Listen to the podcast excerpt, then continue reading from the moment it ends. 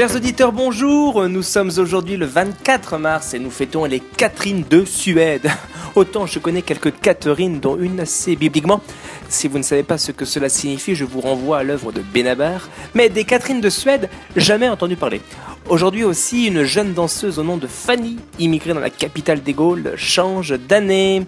Bref, le 24 mars 1860 a changé la face du monde car c'est ce jour-là que la France s'agrandit en recevant non pas la Bretagne, annexée depuis 1532, non pas la Corse, devenue française en 1769, mais les comtés de Nice et de Savoie, perdurant à jamais la race humaine. Alors, que se serait-il passé si ces comtés n'avaient pas été françaises? Eh bien, pas de Beaufort, donc moins de fromage en France. Pas de Tignes, Val d'Isère, La Plagne, Courchevel, donc moins de ski en France. Pas de Nice, donc pas de Christian Estrosi.